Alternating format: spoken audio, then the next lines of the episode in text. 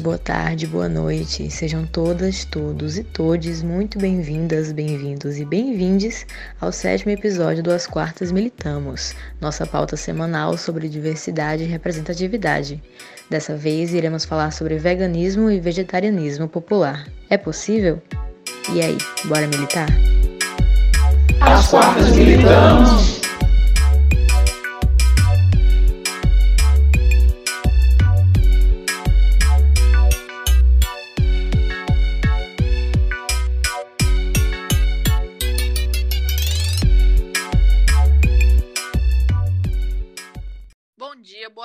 Boa noite, militantes. Sejam todos muito bem-vindos ao sétimo episódio do As Quartas Militamos, pauta semanal sobre diversidade e representatividade da 59 mil, empresa júnior de publicidade e propaganda da UFRN.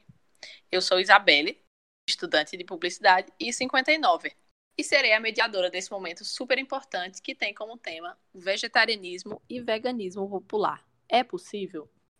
E para falar sobre esse assunto, temos uma convidada super especial, Ellen. Ela é defensora do veganismo popular e antirracista e graduanda em Relações Internacionais. Ellen, estamos muito felizes em te receber aqui e eu queria saber sobre o que, é que você espera do momento, quais expectativas, sobre tudo que a gente vai falar daqui para frente. Então, Antes de tudo, eu queria muito agradecer a vocês de 59 mil convite e eu espero que eu consiga tirar todas as dúvidas sobre veganismo popular e esclarecer sobre o que o veganismo realmente é, que não é uma coisa branca, que não é uma coisa simplesmente elitizada, que ele é acessível para todo mundo. Então, se você é periférico, você pode ser vegano, se você é pobre, você pode ser vegano, não importa. E então eu estou aqui para tirar todas essas dúvidas. Massa. Nossa, eu tô muito feliz desde já de estar aqui com vocês, porque eu tento, inclusive, né, ser vegana, vegetariana, mas ainda é uma, uma luta para mim. E eu quero muito saber de você, assim, sobre as suas vivências e tudo mais. Acho que vai ser bem legal. E aí, para iniciar, é, eu gostaria que você explicasse um pouco da diferença, né, que muita gente ainda não sabe, ainda tem esse preconceito e tudo mais sobre a diferença de vegetarianismo e o veganismo. Qual seria, assim, primordial? Então, o vegetarianismo é basicamente uma prática alimentar onde você vai excluir carne, frango e peixe. E dentro do vegetarianismo tem algumas subdivisões, sabe? Ovo-lacto vegetariano, que consome ovos e leite, lacto-vegetariano, que consome leite. E o veganismo, segundo a Vegan Society, é uma prática onde você exclui tudo, ou tipo, tenta excluir tudo de origem animal do seu dia a dia, desde roupa, maquiagem e tudo mais. Só que eu não me baseio nessa, nessa definição da Vegan Society. Para mim, o veganismo ele é um ato político onde a gente vai tem o objetivo de é, excluir todos os, os, produtos de origem animal e que venham da exploração animal e todos os produtos que vêm da mercantilização animal e também é, todos os tipos de opressão dentro da sociedade. O veganismo ele vai muito além do estilo de vida. Ele vai falar sobre é, pessoas pretas, pessoas periféricas, como eu disse, pessoas que veem o veganismo assim como uma coisa elitizada, mas não é, e que a gente também vai explicar um pouco sobre isso daqui a pouco. Massa, massa, muito bom saber disso. É, inclusive, você citou um ponto que eu desmistifiquei agora. Eu achava muito que o veganismo era realmente um estilo de vida, né? Que a pessoa ela queria abdicar realmente de roupas que tinham trabalho assim até escravo, né, digamos assim, e essa coisa da indústria, de não apoiar a indústria que testa cosméticos em animais e tudo mais. Aí eu tinha muito essa mania de falar que é estilo de vida, mas muito bom saber, tipo, pela sua partilha, que a gente não se deve falar muito isso, né? É mais uma, uma luta mesmo. E aí, partindo agora para essa parte mais histórica, né, digamos assim, eu queria saber sobre as suas vivências, o que te levou a ser vegana, como foi o seu processo assim inicial da coisa. Eu primeiro fui vegetariana por um ano e quatro meses. E aí eu comecei a transição para o veganismo é, e passei um mês nessa transição. E, e, dentro dessa transição eu fui crudívora, que é basicamente uma subdivisão do veganismo, que é uma alimentação mais viva, onde você consome apenas coisas cruas, tipo frutas, verduras, legumes, vegetais crus, não, não leva para o fogo. E aí, feita essa minha transição, eu virei vegana. E aí, dentro, dentro dessa minha transição, eu comecei a pensar mais sobre a questão de acessibilidade de produtos veganos mesmo. É, as pessoas ainda acham que o crudivorismo, que é essa subdivisão dentro do veganismo, é muito, muito, muito mais caro do que o veganismo assim em si. E aí, é, nessa minha transição é, do crudivorismo, eu comecei a pensar sobre a questão da acessibilidade de produtos veganos dentro do movimento. Ah, porque as pessoas acham que o veganismo é caro. E eu entrei muito em contato com agricultura familiar, com feirantes e tudo mais. E, e eram coisas que eram baratas, sabe? É coisas que tipo, você vai no final da feira e compra assim cinco abacaxi por três reais. Então eu, eu ficava me questionando muito isso. E aí no meu veganismo eu comecei a estudar muito mais sobre essas questões, a, a tipo e tentar entender mesmo. A faculdade, eu faço, como eu disse, eu faço relações internacionais, ela me ajudou muito a entender certas questões, porque a gente estuda muito desigualdade, pobreza, sistema mundo, é, teorias, e aí me deu uma base muito legal para poder realmente entender de onde vem, vem tudo isso, sabe? É, muito, muito interessante ouvir isso, porque a gente entra até aquele, naquele assunto da alimentação né, consciente, digamos assim. Porque eu ouço muito as pessoas dizendo, ah, mas comer comida vegana não é bem mais caro, porque as pessoas só procuram as coisas industriais veganas, né? E de fato dá muito trabalho fazer, e aí aquela coisa bem mais cara, digamos assim. E aí não procuram saber das comidas naturais, que são bem mais baratas, no caso de procurar ir para uma feira, de ir num cousina, inclusive já fazendo a propaganda aqui. Mas mas é bem verdade e achei bem massa essa sua fala. E passando um pouco sobre a questão da, da visão das pessoas, né? Como elas interpretam ainda o vegetarianismo e o veganismo. Você acredita ainda que existe um tabu muito grande ainda relacionado a isso? Com certeza. E é basicamente sobre isso que eu leio todos os dias dentro do veganismo. As pessoas ainda veem o movimento como uma coisa cara, uma coisa branca, uma coisa que só pode ser seguida por uma pessoa que mora na Zona Sul e anda de Range Rover o tempo todo, sabe? Não, existem veganos que estão provando aí que, tipo, ser vegano e pobre, você pode ser, ser vegano e periférico, você pode ser também, sabe?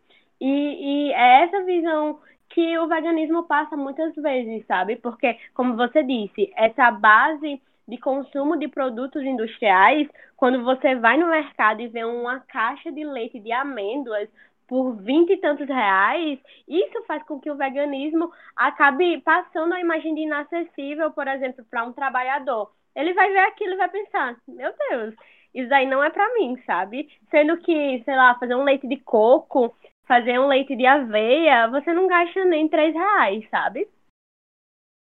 Sim, isso é muito verdade, muito verdade. Eu passei por uma situação um dia desses com uma amiga que é, eu dei um bolo de aniversário para ela vegano, né?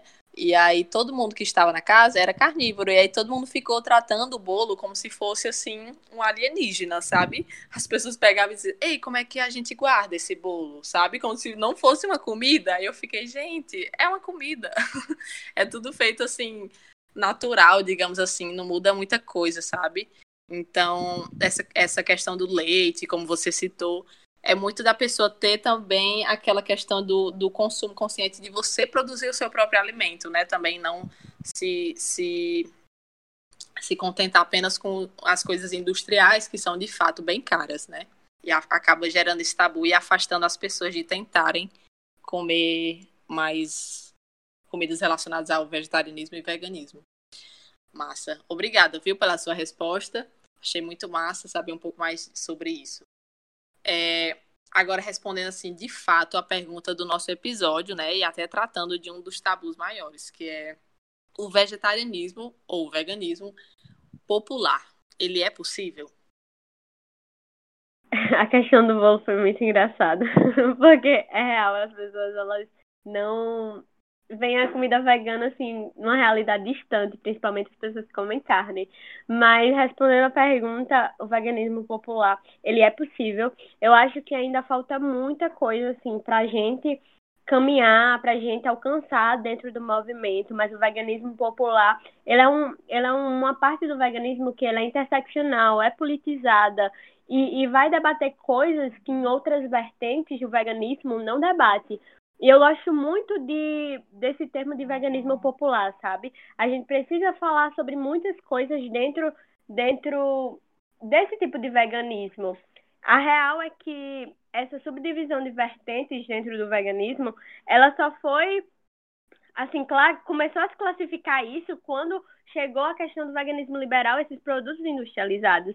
Mas existem páginas aí no, no Instagram, Sapa Vegana, Vegano Periférico, Vegano Sem Grana, que estão mostrando que ser vegano e pobre é possível, que o veganismo popular, ele pode ser possível sim. Principalmente também é uma pessoa aqui de Natal que tem um debate muito, muito, muito forte sobre isso, que foi a primeira pessoa a falar sobre veganismo popular, antes mesmo de ter esse nome, que é Sandra Guimarães. Ela é, tipo, simplesmente incrível e ela é da nossa região, sabe? De onde a gente, de onde a gente tá. E eu acho isso muito, muito, assim, dá uma esperança maior de que existem pessoas que estão é, lutando para ir para que popularizar o veganismo cada dia mais, cada dia que passa.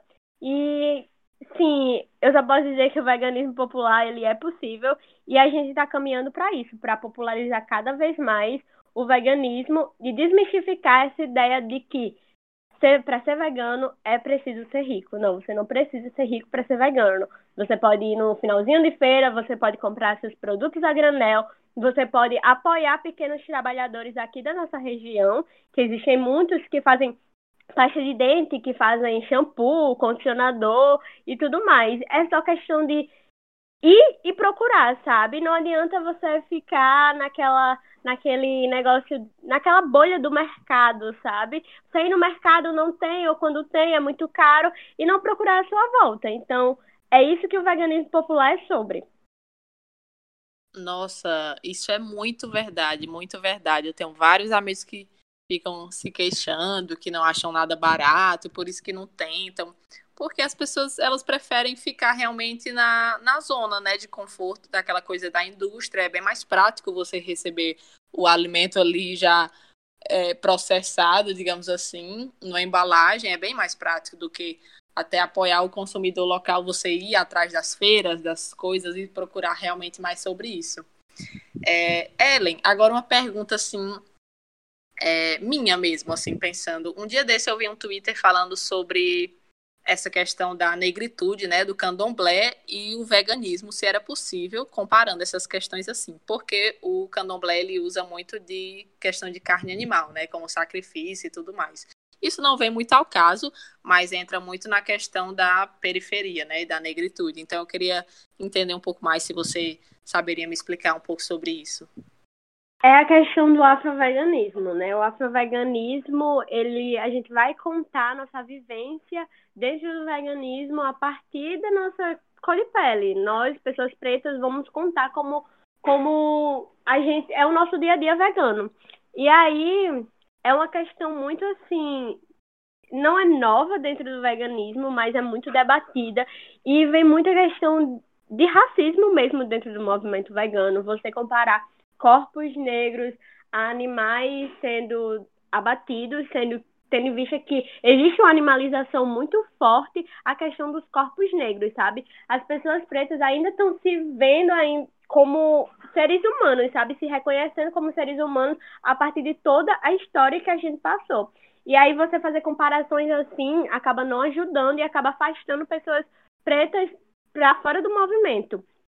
E a questão das religiões de matrizes africanas é que dentro, de, dentro dessas religiões existem o sacrifício do animal, mas é muito diferente a gente comparar o sacrifício e toda a história dessa religião com uma indústria que acaba matando milhões e milhões de animais todos os meses e todos os anos só para o consumo das pessoas, sabe? A questão é que existe uma demonização muito, muito grande, muito, muito histórica é, acerca das religiões de matrizes africanas.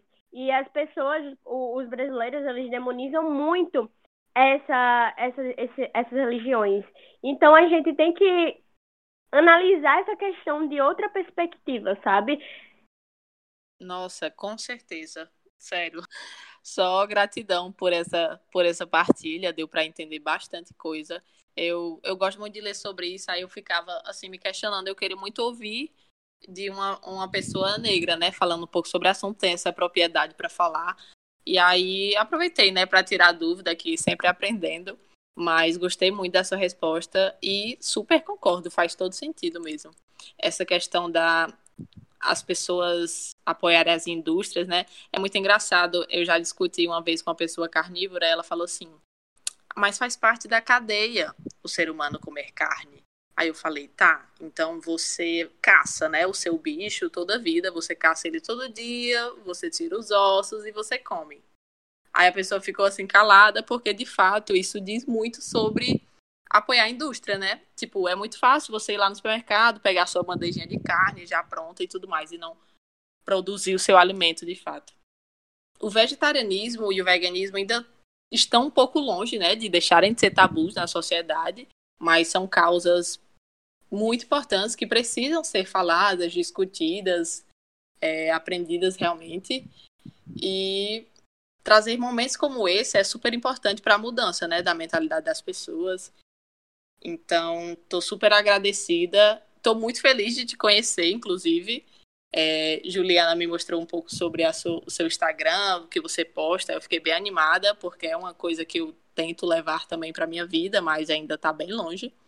Mas fiquei super, super agradecida. E para encerrar o nosso papo, eu queria saber se você quer deixar alguma indicação, sugestão de conteúdo e dar uma mensagem final para os nossos ouvintes.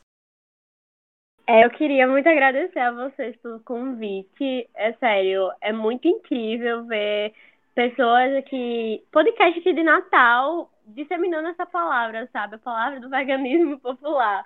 E eu quero muito, muito, muito agradecer a vocês por pro, pro, me proporcionar esse espaço para poder falar é, sobre o veganismo popular. E aí eu queria deixar uma recomendação de um livro que eu estou lendo em um clube do livro, que é A Política Sexual da Carne, de Carol J. Adams, que é muito, muito, muito incrível. Assim, ela desmistifica tudo sobre a indústria da carne, sabe? Não só na, é, a partir da visão de ser mulher, mas também é tudo que acontece dentro dessa indústria, tudo que todas as relações sobre racismo também, ela, ela fala um pouco sobre isso. E é um livro muito, muito bom. Eu também quero deixar outra indicação, que é de um documentário que me fez virar vegana, que é o Cowspiracy, A Conspiração da Vaca. Eu acho que ainda tá no Netflix, eu, nunca, nunca mais pesquisei para ver se tava. Mas é um documentário muito bom que eu virei vegana, assim, por causa dele, quando eu assisti. E é isso, queria deixar essas duas indicações. E queria agradecer muito a vocês mais uma vez. Obrigada. Massa, Ellen. Ellen, me fala o nome daquela aquela mulher que você citou, que ela dissemina nas redes sociais o veganismo popular, por gentileza? Sandra Guimarães. Eu acho que o arroba dela é papacapim Sandra. Pronto, perfeito. Já sigam aí, galera. É, leiam os livros, a indicação, documentário e tudo mais.